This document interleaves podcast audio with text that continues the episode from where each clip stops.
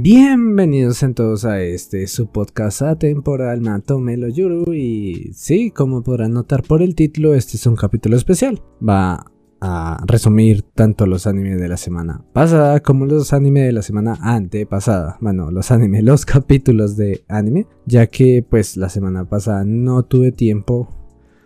a quien quiero engañar, no hicieron silencio acá en la casa, entonces no, no pude grabar sin ser interrumpido constantes veces. Así que pues nada, este va a ser un capítulo especial, un capítulo doble. ¿Y cómo lo voy a hacer? voy a tomar cada capítulo como si fuera un capítulo largo. O sea, en vez de que sean dos capítulos, va a ser un capítulo completo.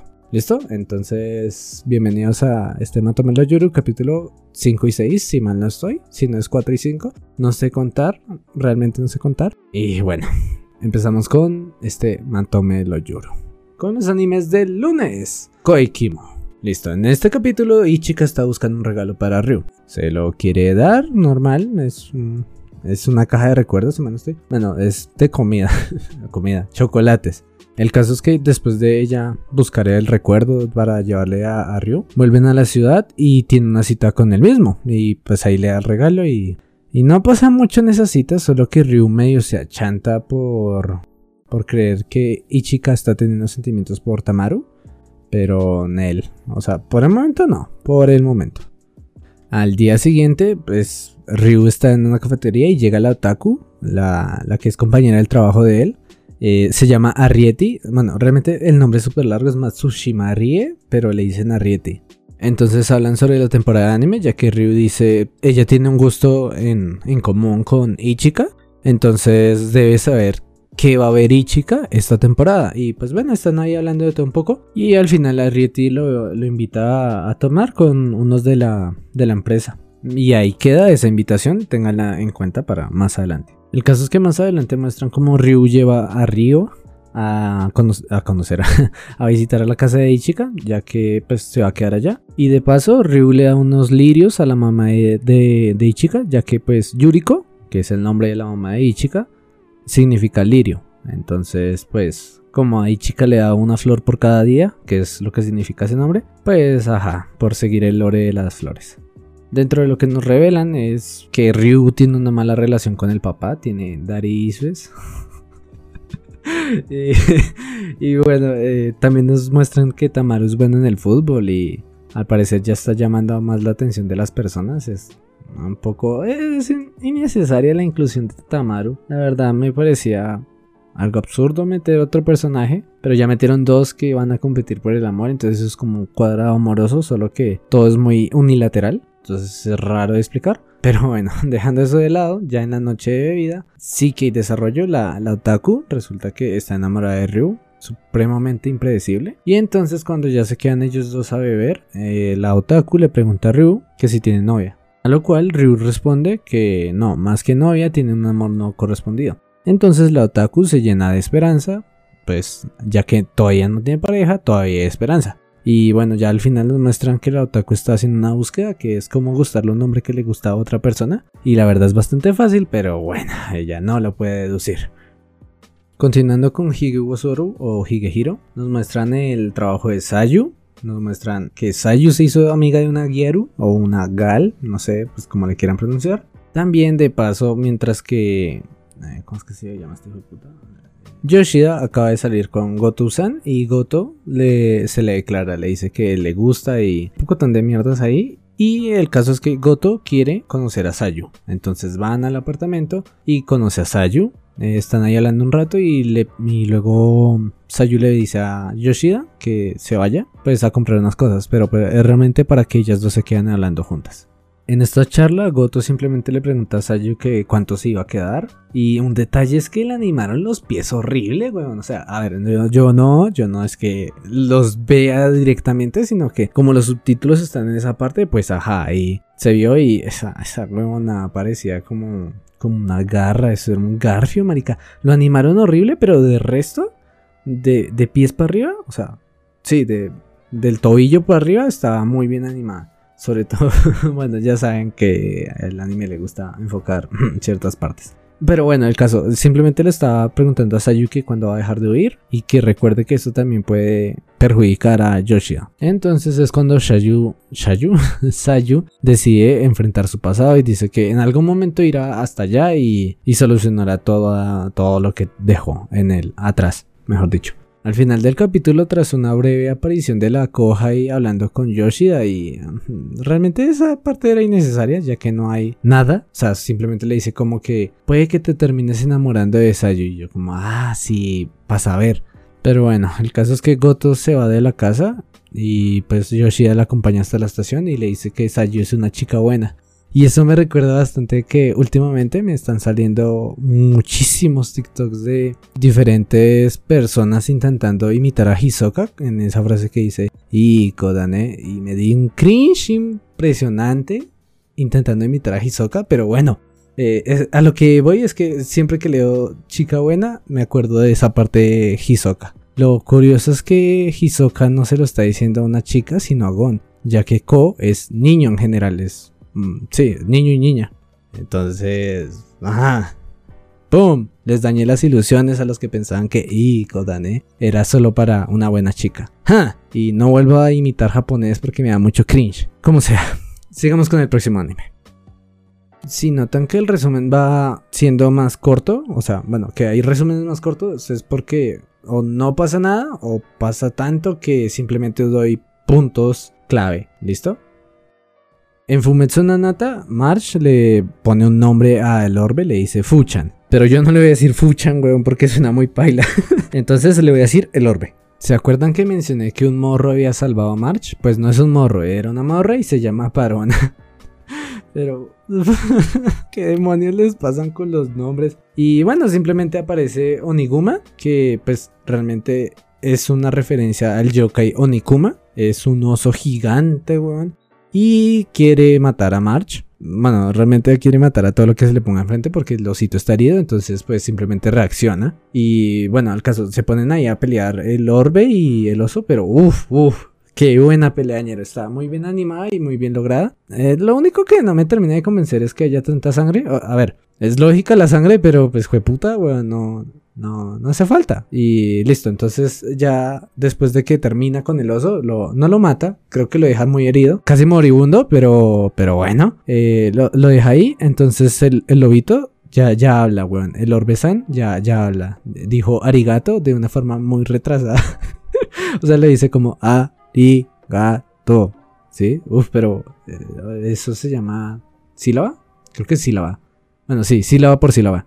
Eh, dice arigato y, listo. Ya después nos muestran la verdad de los rituales. Realmente los rituales estos de sacrificio... sacrificio. Los rituales estos de sacrificio es para mantener controlada a la gente y indirectamente les hacen un control mental. Pero lo importante del capítulo reside en que las encierran, tanto a Parauna como a March y al Orbe. Las encierran en la cárcel y van a ser presos por yo no sé cuánto tiempo. Y, bueno, tienen planeado como usarlos de arma.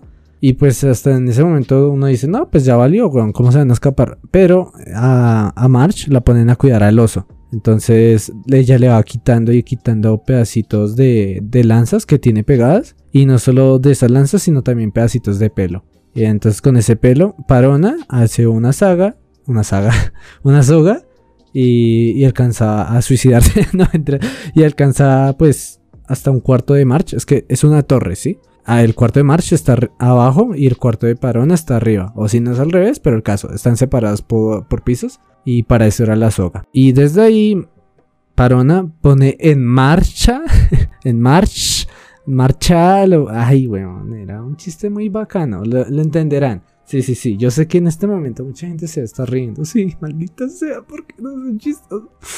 Bueno, el caso pone en marcha su plan para poder escapar. Ahora con los animes del martes comenzamos con Freeze Basket. Bueno, entonces además de mostrarnos la relación de Hiro con su hermana, que es más de protección y todo lo que quieran. Eh, nos muestran que Rin o Isuzu, yo a veces le digo Rin, a veces Isuzu, pero es la misma persona, estaba encerrada, estaba encerrada en un ático y Akito la puso allá porque la mamá de Akito, Ren, la, la mandó a que le robaron una caja que era del papá de Akito. No sé qué vergas hay en la caja, pero no parece algo muy normal. O sea, es, como un cenicero. De hecho, creo que es un cenicero. Si falta, estoy sobre las cenizas del papá, pero no me acuerdo muy bien. Sí me acuerdo que están en una caja. Y, y bueno, eh, eso es básicamente la razón por la cual ella estaba allá. El tema es que gracias al gallo logran salvar a Isuzu y la llevan al hospital. Entonces Haru se da cuenta de lo que le hicieron a Isuzu y se emperra al resto, marica. O sea, es brutal, weón. Y va, enfrenta a Akito y empieza a romperse el lazo. O sea, es que todos los miembros del Zodiaco están unidos por un lazo. Es imaginario, es simbólico, pero lo muestran en el anime. Y el lazo de Haru se está empezando a romper, se está empezando a soltar. Y no sé por qué, no sé por qué carajo se está rompiendo, pero eso quiere decir que está muy cerca de romper la maldición. Entonces Haru yo creo que podría romper la maldición ya muy pronto, porque en el capítulo de la semana pasada, nos mostraron que ya hubo otra persona que rompió la maldición y es nadie más ni nadie menos que Momiji, Sikas, weón. Momiji. Momiji es el conejo. Y no solo eso, sino también creció y es un papacito, weón. O sea, bromeas, su cara está tallada por los mismos ángeles, los mismos dioses. me calmo. Y bueno, ¿cómo lo rompió? No, él no sabe. Pero Akito se dio cuenta, él se dio cuenta, pues sí, ¿quién putas no se va a dar cuenta si le rompen un lazo? Bueno, a ver, en ese contexto. Y es aquí donde entra lo importante, porque resulta que Momiji, eh, Momiji y el gallo, es que no me acuerdo el nombre del gallo, mm, da igual. Eh, Momiji y el gallo, pues son los únicos que han roto hasta el momento la, la maldición, pero Momiji sí que sabe enfrentar la soledad. O sea, cada vez que rompen el lazo, se sienten muy solos, porque ya no tienen sus vínculos, ¿sí? Es como si se hubieran muerto o algo los hubiese despegado del mundo. Entonces se sienten muy solos, pero Momiji es muy crack, parece porque él llegó y enfrentó la soledad. O sea, en vez de buscar comodidad y sentir pena por Akito, él dijo, no, no, no, yo la enfrento solito y yo sé que estoy solo, pero en algún momento ellos me verán como familia. Y es brutal, parce. Es un desarrollo excelente. Me parece que Fruits Basket va a ser de los mejores anime que yo haya visto. El número uno indiscutible es Sakura Quest. En algún momento tendré que hablar sobre él. Pero Fruits Basket, pues, con esta temporada, la madre sí se está metiendo entre el top 10. Lo juro, es es excelente el desarrollo, es excelente como muestran diferentes formas de afrontar la misma situación. Y, bueno, ya para finalizar el resumen de este capítulo es que soy pro Michi por Toru. Los apoyo. Así no sé si alcanza a sonar, pero soy pro Michi por Toru. O sea, es la, se está desarrollando bien esa pareja. Y si Toru no queda con Kyo-chan, se lo juro que no, no, no, no, no, no, no, respondo. O sea, yo ya sé que el anime ya está acabado y el manga también, aunque el manga no sabría dónde leerlo. Y, y pues ya finalizó. Entonces, no quiero spoilearme, pero ojalá, ojalá ellos dos terminen juntos, porque donde no terminen juntos, uff, uff, tenemos problemas, Japón, tenemos problemas. Aunque eso sí no le quitaría el hecho de que esté entre los 10 primeros. Eh, entonces, si no se están viendo Fruit Basket o no lo han visto, pues, es excelente, ya les hice un severo spoiler, pero a ver, eh, culpa de ustedes. Eh, sí, si no se lo están viendo o no, no les llama la atención, tienen que darle la oportunidad. En Tenshu Reniki lo único interesante es que hay un capítulo de playa y un... y hay un capítulo de un Natsumatsuri, que es básicamente un festival de verano. Ya, listo. No hay nada más en Tenshu Reniki. Más red. Y realmente lo que me caga este anime es que lo único bueno, aparte de Suwa, que está más bueno que el pan. Sí.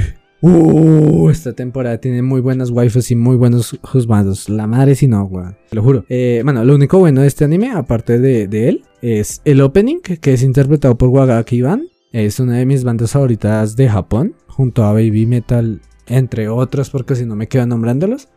Pero bueno, lo, que pasa en el capítulo es que el gobierno está encubriendo las muertes de los vampiros. O sea, cuando hay un asesinato por un vampiro, lo encubren como que es un asesino en serio cualquiera de esas huevonadas. Y poco más, nos muestran que los vampiros tienen un poder muy bacano que son de las hordas, hordas de las ondas ultrasónicas. Eh, entonces pues se comunican a una frecuencia diferente. No sé qué animal lo hace. Creo que el delfín. Creo que el delfín se comunica así. Ah, bueno, los cetáceos. sí, ¿no? las ballenas y esos se llaman cetáceos, creo. Bueno, el caso. Eh, esos animales se comunican así y estos vampiros también. Solo que tienen que ser voz de soprano. O algo así explica el, el militar este que, que tiene esposa. Ya otro datazo que nos revelan es que la periodista es una Osana Jimmy de Shutaro. Shutaro es el otro del escuadrón, o sea, están el doctor, está eh, el que está casado, está Suwa, papacito. Ah, bueno, por cierto, lo, lo que muestran acá es a con otra máscara y le muestran la jeta. Es hermoso, weón. Ya, no más, no más que me altero. Eh, bueno, sí, es uno del escuadrón. Ya, no tiene más datos el capítulo. Es que realmente es un anime medianamente aburrido, pero mm, es disfrutable ver a Suwa. Fin. Ah, bueno, y el doctor también tiene lo suyo. Ah, y por cierto, se me olvidaba que al final muestran que uno de los generales era un corrupto que está trabajando con una unidad secreta de vampiros, bla, bla, bla, bla, bla. ¡Oh, qué giro tan vasto! ¡Oh! Continuando con los animes del miércoles, tenemos a Super Cup. Lo importante en estos dos capítulos fue que Koguma se convirtió en mensajera y también lleva la moto a un cambio de aceite. Entonces allá ella ya aprende a hacerlo sola. Eh, nos muestran cómo ella cambia el aceite, lo más bonita. Y también se compra una ropa para lluvia. Luego de eso, ya cuando están finalizando las vacaciones de verano, ya que ese trabajo de mensajera era en vacaciones de verano, Reiko la invita a la casa. Resulta que Reiko vive sola, sin independizar de los papás, porque quería lograr grandes cosas. Y nos muestran la razón por la que Reiko tiene moto. Y es que quiere subir el Monte Fuji en moto. También quiero resaltar que un amigo, mi aldeano favorito, dijo que Reiko no sabe subir trocha. Pero es que yo no entiendo esos dialectos de por allá. Es que es de pueblo, mi amigo, sí. Es un pueblerino. Eh, bueno, básicamente eso fue lo que pasó. Ah, siempre dejo un dato. Pero bueno, la CUB no está maldita. Sino que los tres que murieron, uno murió por viejo, el otro huyó y el otro estaba tan endeudado que vendió la cup. O sea, la, la cup esta no está maldita. Entonces ya, ya Koguma la vio como, oh vaya, perdí el miedo de la cup. Pues de morirse. mientras que la conducí todo eso. En Full Dive nos muestran el pasado de, de Hiro. ¿Hiro? de Hiro. Entonces muestran cómo él hacía atletismo y en una competencia tenía muchas ganas de ir a miar y en vez de ir a miar, porque es retrasado mental, fue a la competencia, normal, la cagó. no literal, sino se, se equivocó, creo que se tropezó, parce. Y apenas se cayó, pues él estaba así todo decaído. Y fan, se le suelta la corriente, weón. Rompió fuente y pues se orinó. Entonces desde ahí tiene un trauma y por eso le dolió tanto orinarse mientras que lo estaban torturando. Ahí es donde conectan todo sí, aunque no lo crean, este pinche anime de comedia está teniendo historia. Y entonces, por razones X, marica, él, decide volver al juego porque ahora tiene un tutorial de cómo pasárselo. Vuelve, no, la verdad no sé ni por qué putas volvió, o sea, no, no tiene sentido que haya vuelto. Pero volvió. Ahí nos muestran que pues, apenas sale de la cámara de tortura, lo llevan donde el capitán de la, de la guardia. la guardia albirroja sur. Eh. bueno, ya paro. Eh, bueno, lo llevan a, donde el capitán de la guardia y él entiende que fue un accidente porque el cuchillo estaba clavado de una forma muy sospechosa. Y, o sea, tras de que él es más pequeño que el mejor amigo y había una espada en la esquina de la habitación, pues se declara inocente. O sea, él no se declara inocente. Bueno, él también se declara inocente, pero lo declara inocente el capitán. Ya entonces él quiere conseguir dinero y la única forma es con trabajos turbios, o sea, literalmente se llama así. Y cuando va a los trabajos turbios, le, dicen que hay un trabajo de darle latigazos a alguien. Yo, yo en mi vida haría ese trabajo, pero 5 dólares son 5 dólares. El que quiera ofrecerme 5 dólares por darle latigazos, con mucho gusto. Soy dominatrix eh, emprendedora. Sí, es que creo que los hombres no tienen forma, no, no es dominatrix. Dominatrix. ¿Qué Qué chiste tan huevo. Pero bueno, sí. Si alguien está interesado y necesita un azotador, ya saben, por desde 5 dólares hacia arriba, cumplo cualquier fetiche. no, mentiras, mentiras, aunque 5 dólares son 5 dólares. En Yoran y este miércoles de animes aburridos, resulta que Yukimura salvó a Asahi, mataron a Makoto y mataron a Lena que estaba embarazada. Entonces, ¿por qué los mataron? Porque es imposible salir de la organización. O sea, ellos dijeron como, bueno, ya derrotamos a Hanome, Ahora nos vamos a Hanome, Yanome. Eh, ya, ya los derrotamos, entonces pues nos vamos. Pero no, la única forma de salir de la organización es muerto. Entonces, ¿cómo piensan salir Yukimura y Asahi? Asahi no está dentro de la organización, así que técnicamente ya no tiene que salir de ningún lugar. Pero sí Yukimura. Yukimura, maldita sea. Menos mal tiene un nombre verdadero. Que ya ahorita se los digo. El caso es que eh, fingen la muerte de Yukimura. Asahi le da un, entre comillas, veneno, que es una pasta una pasta, es una píldora que le detiene el corazón por tres horas. Eh, van, la entierran, Asahi la salva de, del entierro. o sea, ella estaba bajo tierra y fuma, Asahi la, salva. Entonces Yukimura se vuelve a, presentar con Asahi y dice que se llama Sawa. Pero creo que le voy a seguir diciendo Yukimura. y, y nada, simplemente ellas se van caminando por ahí y viven ahora en un templo. Ambas, Asahi y Sawa. Ah, bueno, también hay otra cosa, es que Makoto realmente no murió. El bagre no se rinde, es hijo de puta, es inmortal. Bueno, esa hijo de puta porque... Uy, no, yo, yo porque insulta a las personas, aunque son personajes de anime. Bueno, el caso, él estaba así huyendo. él, es ella. Ella estaba así huyendo y, y estaba muy mamada y, y suelta el maletín. Y ahí tiene unas píldoras de sangre azul, que son las píldoras con las que se transforman en monstruos. Entonces yo creo que se comió una para sobrevivir. Pero espero que eso no afecte su personalidad. Eso espero. Luego de tomar agua, seguimos con Osana Najimi. Este, este anime es demasiado paila, weón. Hay muchos animes horribles, o sea, mentira, no son tan malos, pero pues, para alguien que... Sí, para alguien como yo que ve tanto anime, es... Esto ya sabéis. El caso es que Shiro le revela su identidad a Maru. Le dice, oye, soy yo, tu ídolo, no, sino tu gran admirador de pequeños. ¡Oh! ¡Qué impresión! Y bueno, Maru simplemente pues le dice, ah, ok, crack, te me cuidas. No, mientras no le dijo así, pero sí va hasta la presentación porque pues tenía que presentarse contra Mitsuru. Y bueno, Mitsuru está ahí bailando, está cantando. Y Maru se pone a cantar junto a él y pues le gana, es una competencia. Y después de arrasarlo así, Maru llega y ¡pum! En vez de confesársele a Shiro, se le confiesa a Kuro. Le dice que le gusta y pero en un giro de acontecimientos, esta sí no me la esperaba. Bueno, sí, no, realmente esa no me la esperaba. La Kuro le dice que no, que no quiere salir con él. Entonces, ninguno quedó con quien quería, porque Shiro quería a Maru y Maru quería a Shiro. Pero luego Maru se dio cuenta de que quería a Kuro. Kuro quería a Shiro. ¿A Shiro? No. Uy, ojalá, weón. El Yuri es lo mejor. Eh, bueno, Kuro quería a Maru, pero no se dio. En fin, o sea, sí, como que no querían avanzar más allá de la amistad. Y al final, después de que se le declaró aún así, lo rechazó. Es una absurdez de guion, pero bueno, como sea.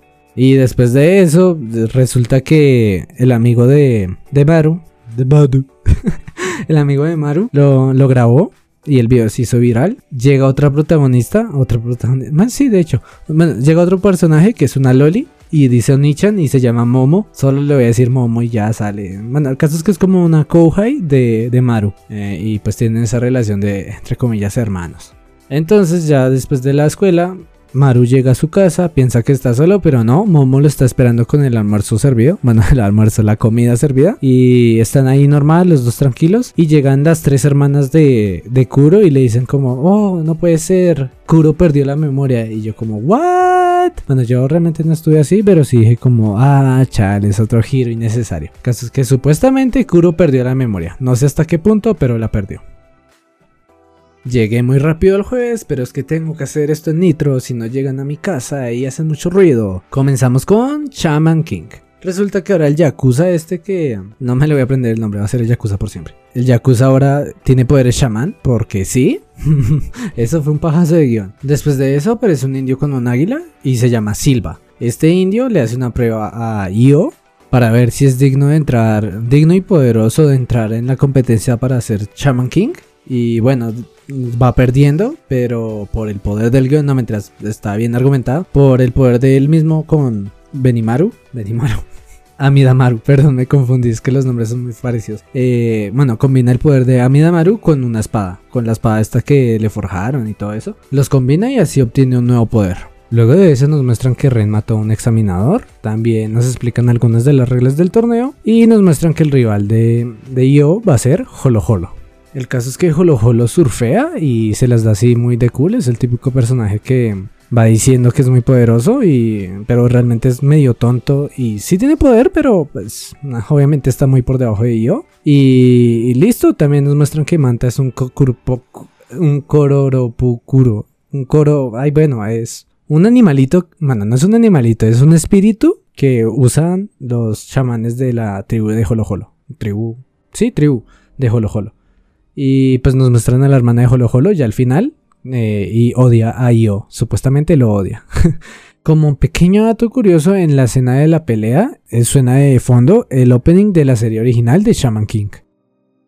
En Isekai Mau ya nos muestran cómo entran al dungeon, nos muestran los diferentes acertijos que tenía Diablo ahí. También hay un pequeño eh, conflicto con el vato este que intentó matar a la sacerdote hace unos capítulos, de hecho en el primer capítulo. Y, poco más nos muestran a una Mukama. Aparece un nuevo personaje que se llama Rose y es una Meido una Meido. Y es la Meido que contrató Diablo para poner en la, en la mazmorra, pues cuando él jugaba eso. Poco más nos muestran, además de que curan a la sacerdote, nos muestran un upgrade en los trajes de, de casi todos, menos de Shira. Shira realmente creo que solo tiene un anillo. Y lo enfocaron un rato, pero Diablo no habló de él, pero supongo que debe ser muy poderoso.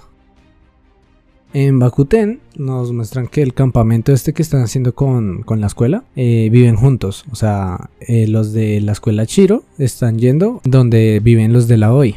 Luego de eso nos explican que el entrenador de los azules es un ex as de la escuela de los blancos. De, de la escuela de los blancos, no sé, de una universidad famosa. Y pues nada más, mm, también nos muestran que tienen una depresión post eh, presentaciones ya que tienen un nivel muy alto, entonces están decaídos al respecto. Y debido a esto el capitán les dice, we are not a team, this is a competition.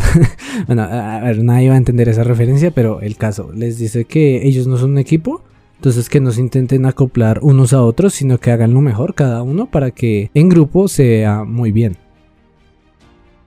En Zombieland Saga eh, los capítulos, ambos, fueron excelentes. O sea, para empezar, en el primero, Kotaro le devuelve la motivación a Junko, ya que ella estaba decaída, pensando que pues ahí las iba a dejar. Pero no, no las deja, spoiler.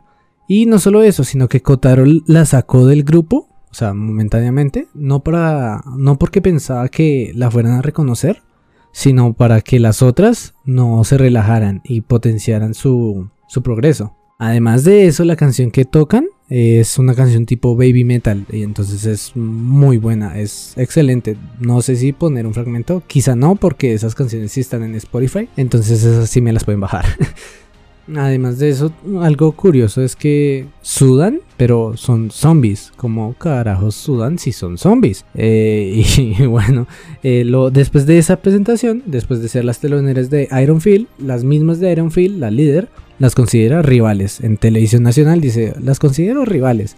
Así, literal. Algo que me encanta de este anime es que las canciones, el soundtrack en general, es muy acorde al anime. O sea, todo va de acuerdo a lo que está pasando y es perfecto, encaja perfecto en cada situación. O sea, si lo comparamos con un soundtrack excelente como es el de Shingeki no Kyojin, es muy bueno, pero en Shingeki no Kyojin el soundtrack por lo general no tiene nada que ver con lo que está pasando. Por ejemplo, Call Out Your Name, Calling Out Your Name, que es un soundtrack que suena cuando Eren está cargando la piedra y pum, cierra la puerta.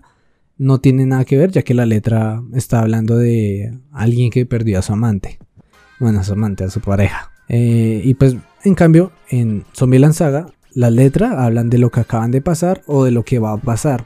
Entonces es un detalle muy bueno. Aunque claro que no es bueno comparar un anime que es de música a un anime que es de acción. Pero aún así, en soundtrack es excelente. Ya unos días después, Lily quiere potenciar la fama de, los, de las franchuchu. Entonces va a un programa que es tipo America Got Talent o cualquier programa así de, talentos. Y, pues bueno, llega hasta la final y le toca contra un niño genio bueno, genio, un prodigio que se llama Light. Light como Kira, sí. Y pues nada, simplemente Lily da una presentación tipo Rakugo, que es excelente, gana, eh, como saben, pues pasa a la final, me adelanté un poquito. Y ya contra Light, Light le roba la canción que lleva a cantar. Pero entonces ella en vez de cambiar la canción, canta la misma canción, pero en una versión diferente y una versión más divertida. Pese a eso, de todas formas gana Light. Aunque no es todo malo, ya que el baile de Lily se viraliza. O sea, hay una chica, no, no sé si tendrá mayor importancia, no, no creo, que hace un cover del baile de Lily. Entonces ese video se viraliza y supongo que potenciará la fama del equipo. Viernes, viernes, viernes. Perdón por hacer esa introducción, pero me acordé de algo que vi en Kick creo. Bueno, al caso, animes del viernes. En Dynacenon nos muestran, nos muestran, qué puto. Cada vez que diga muestran, tienen que tomar algo. Ahí llega. Y listoles. Qué sonido tan desagradable, pero, bueno, ya saben. Eh, bueno, si en Dynacenon nos muestran. Ahí va otro. Eh, un parque acuático. Simplemente van, se divierten allá nos muestran también una forma. Es que, no, hay más sinónimos. Nos ilustran. Bueno, el caso. Eh, nos muestran. Lo vas. Una nueva forma de Dainacenon. Que es el hombre volador. Bueno, no se llama así. Se llama de otra forma, pero da igual. El equipo Rocket una vez más es derrotado. es que no, no les voy a decir exterminadores de Kaijus. Bueno, entrenadores de Kaijus es que tienen un nombre lo más de raro. Pero bueno, no les voy a decir así. Los derrotan una vez más. Y Después de eso, vemos que la hermana de, de Rika, de Rika, me confundí de protagonista, es que Rika era la protagonista de, de Gridman. Esta, esta se parece mucho a Rika, pero no lo es. Ya les digo el nombre bien. Se llama Minami. Pero bueno, eh, la hermana de Minami resulta que todo apunta a que fue un suicidio. O sea, esos son los rumores. Que no fue un accidente, sino un suicidio. Entonces muestran una parte que es un video donde le están haciendo el bullying, el, bullying, donde le están haciendo bullying a la hermana, y, pero parece una broma, o sea, no, no se ve como si la estuvieran intimidando.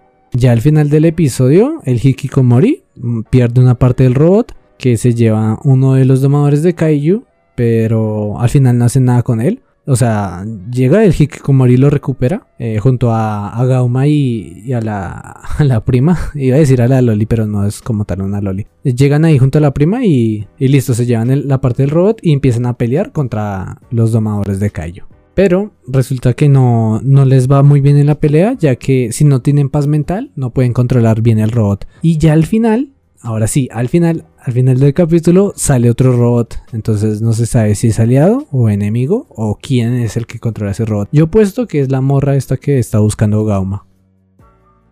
En Yakunara, Hime le hace una taza al papá y básicamente es eso. ella le hace una taza, se supone que es una ballena, pero el papá dice que es un salmón.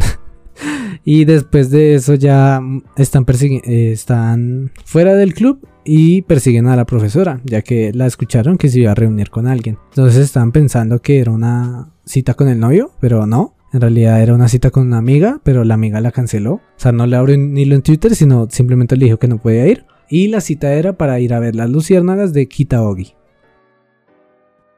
En Mashiro Nomoto, la mamá de Setsu está patrocinando un recital de shamisen y Setsu por el momento tiene traumas con el sonido propio, entonces no sabe qué demonios hacer. Entonces como un inicio se miden, o sea, miden a todos los miembros del club y ven que apestan, están fatal. Pero en el siguiente capítulo ya ha pasado un mes y aprendieron ya al menos una pieza, que es una pieza súper simple. Deciden hacer un campamento de verano y cada quien tiene su estilo. Al principio Shuri no tiene mucha confianza, pero ya después la mejora. También nos muestran la historia de Kaito, Resulta que Kaito era un gran futbolista, pero se jodió la rodilla.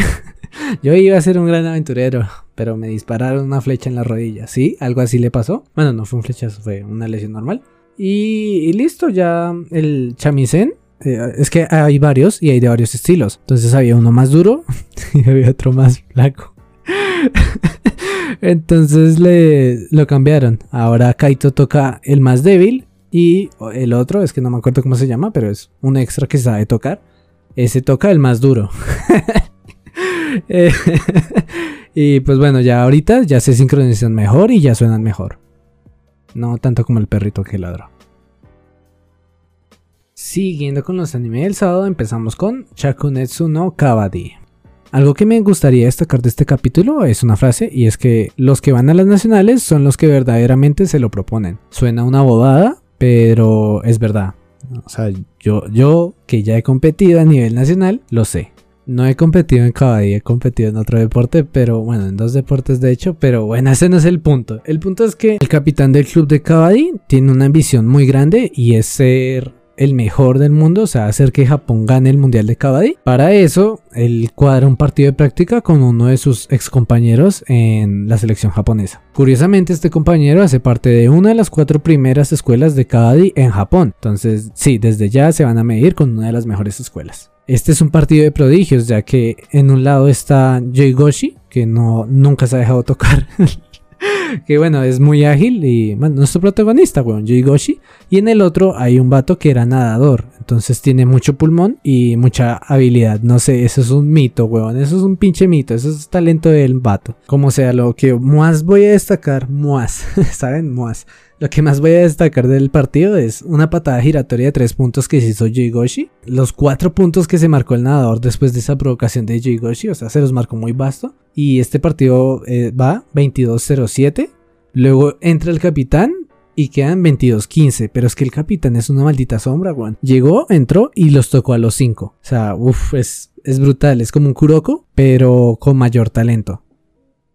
En Vive, estos dos capítulos tienen un salto temporal importante. Mm, realmente no sé cuánto es, pero sí que muestran, bueno, ya entenderán con lo que resuma. Resulta que Grace le cantó al doctor. ¿Se acuerdan que en el capítulo pasado había un doctor que se casó con una IA?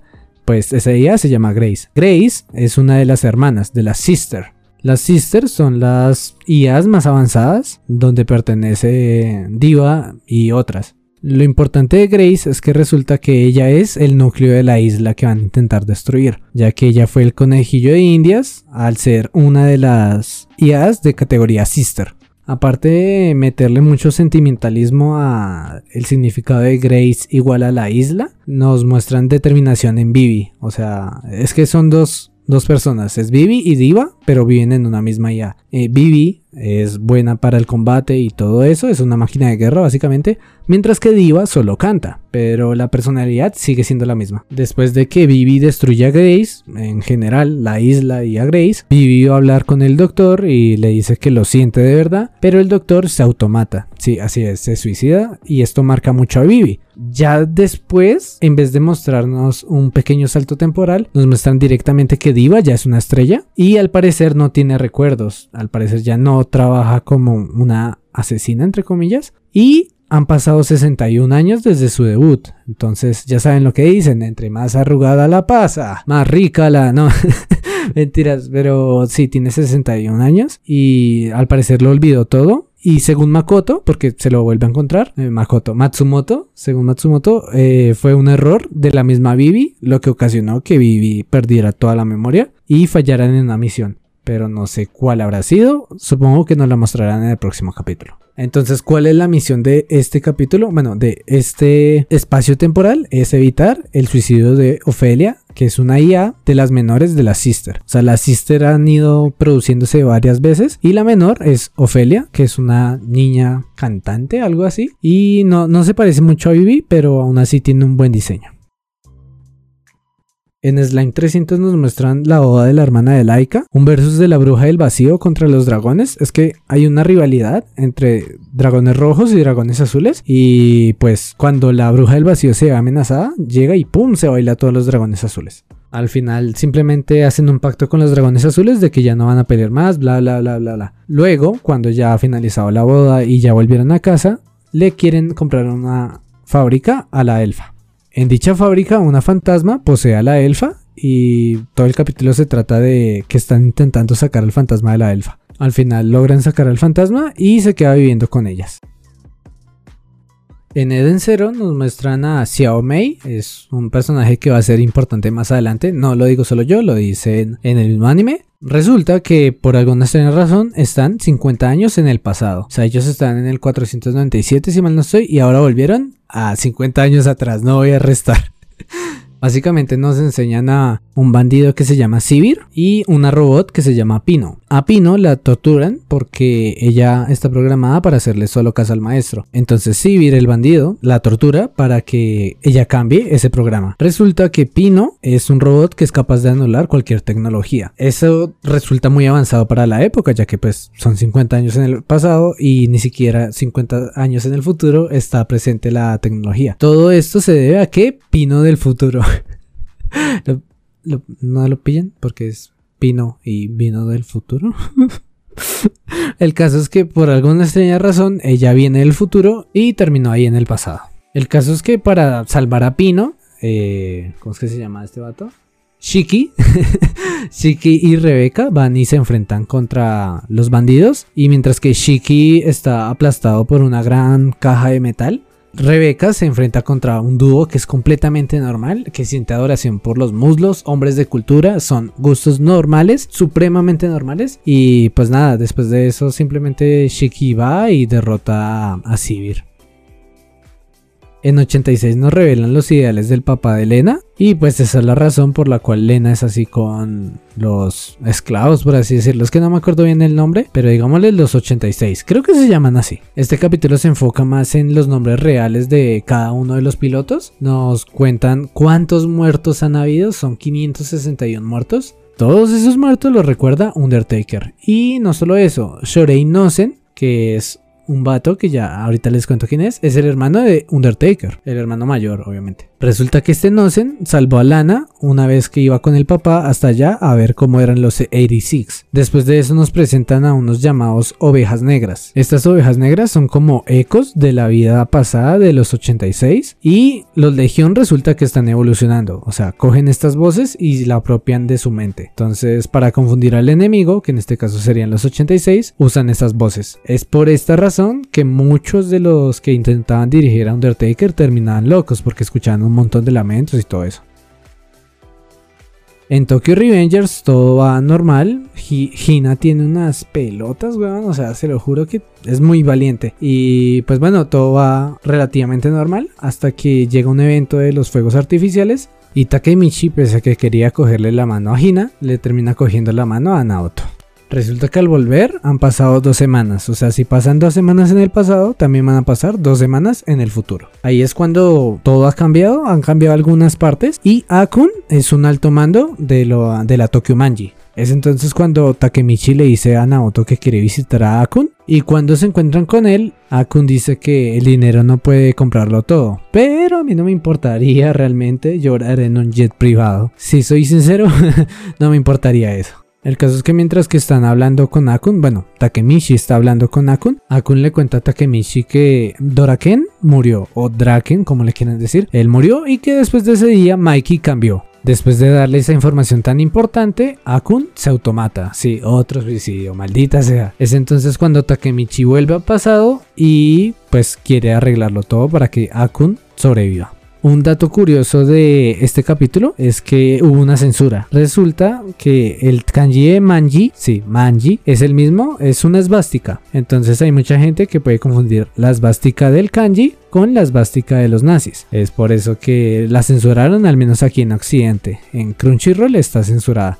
En Crunchyroll y en páginas piratas también. Pero el caso, esa es una censura. Es una bobada, pero aún así es una, como una marca que tiene el anime. De hecho, si ven diferentes paneles del manga, aparecen banderas con ese kanji. Entonces no es que sean nazis, es que es el kanji de manji y es la Tokyo Manji. Entonces básicamente por eso es que tienen ese kanji. Poco más puedo decir de este último capítulo y es que muestran escenas entre comillas fuertes y tienen un significado que le da mucho peso a la, trama del manga y del anime como tal. No solo eso, sino también muestran que Draken es el corazón de Mikey. Es probable que esta vez llegue una hora. Continuando con los anime, tenemos a Nagatoro. como pues es un anime de comedia, solo voy a resaltar lo que me gusta. Los celos de Nagatoro, es curioso verla como es celosa con él. Nos muestran una escena con un pan.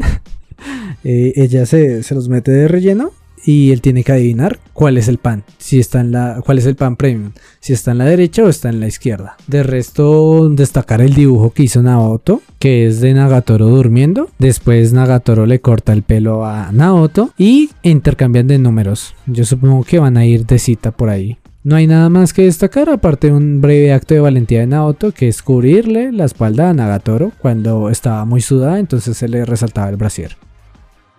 Finalmente los animes del domingo, empezando por Boku no Hero Academia.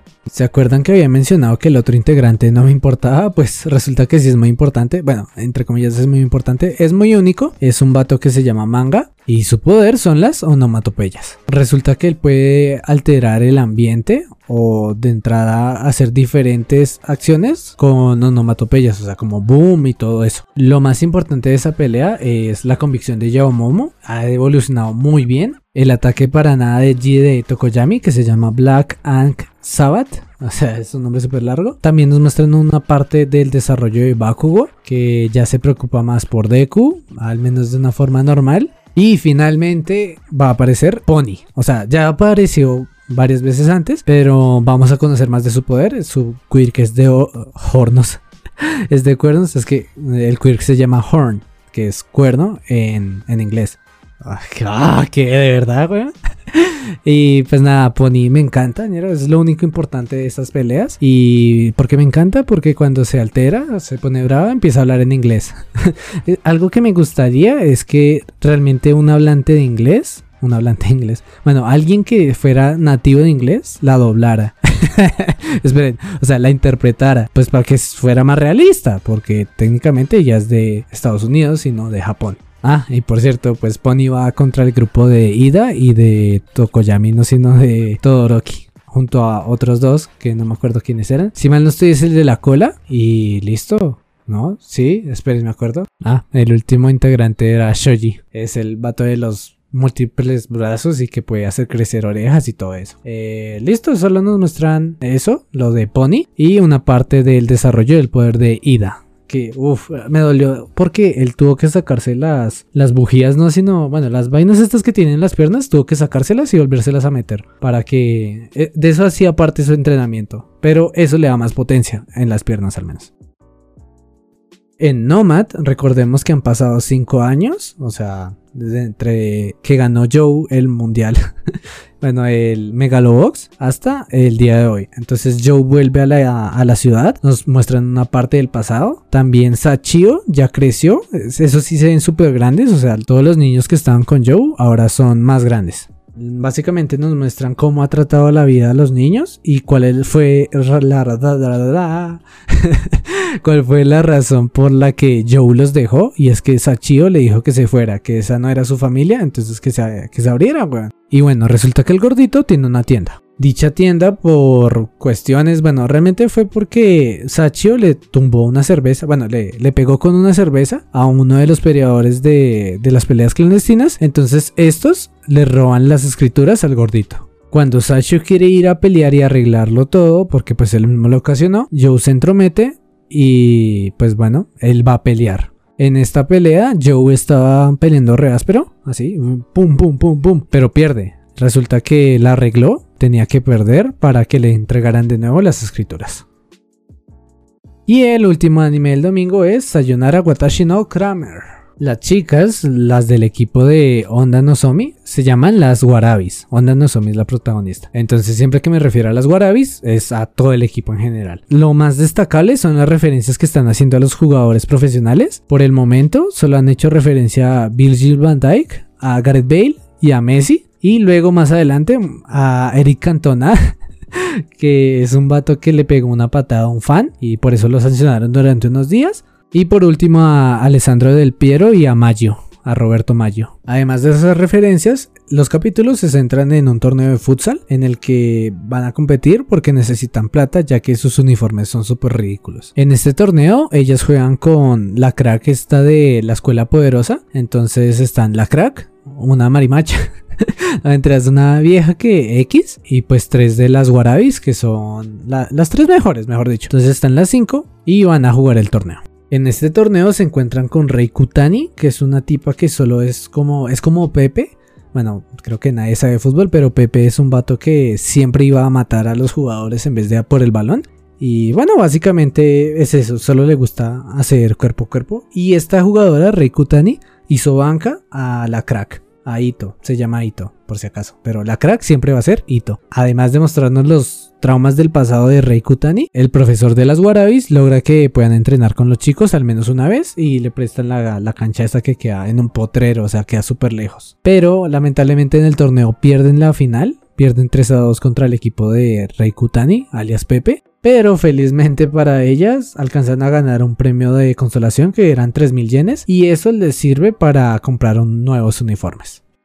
Y ese ha sido todo por hoy, pero antes, para finalizar, un anuncio que tengo que hacer sobre Mantomelo Yuru es, en general, es complicado hacer los resúmenes semanales, pero no por el tiempo, sino por el espacio para cuando yo tengo que grabar, ya que necesito grabar cuando todo está en silencio y bueno, lo notaron al menos en esta semana. Y, pues nada, lo que quiero decir es que para la próxima temporada no va a ser un resumen semanal, sino lo voy a enfocar de otro modo. Probablemente haré un podcast al final sobre la temporada en general, la que sigue, si mal no estoy, es la de verano. Y haré más podcasts, pero ya enfocados en animes eh, ya finalizados o, inclusive que estén recién animados. A lo que me refiero es que hasta ahora vayan a ser adaptados y también hablar sobre diferentes manga. Pero ya serían con menos frecuencia, serían como una vez cada 15 días o así, ya que pues el tiempo no... No, el tiempo sí, sí, sí hay mucho tiempo, pero lo que no hay es silencio. Básicamente por eso. Entonces nada, ese era el anuncio voy a seguir. Esta temporada mm, va a ir toda de resumen, o sea, como han venido los últimos programas, pero ya para la próxima va a ser diferente. Y espero seguir contando con su apoyo y comentarios. No sé más, esto ha sido Matomelo Yuru y nos vemos la próxima semana. Obviamente el domingo, sí, sí, sí. No, esta vez sí va a ser el domingo. He dicho eso tantas veces, maldito sea. Eh, y no, sí, nos vemos el próximo capítulo, Matane.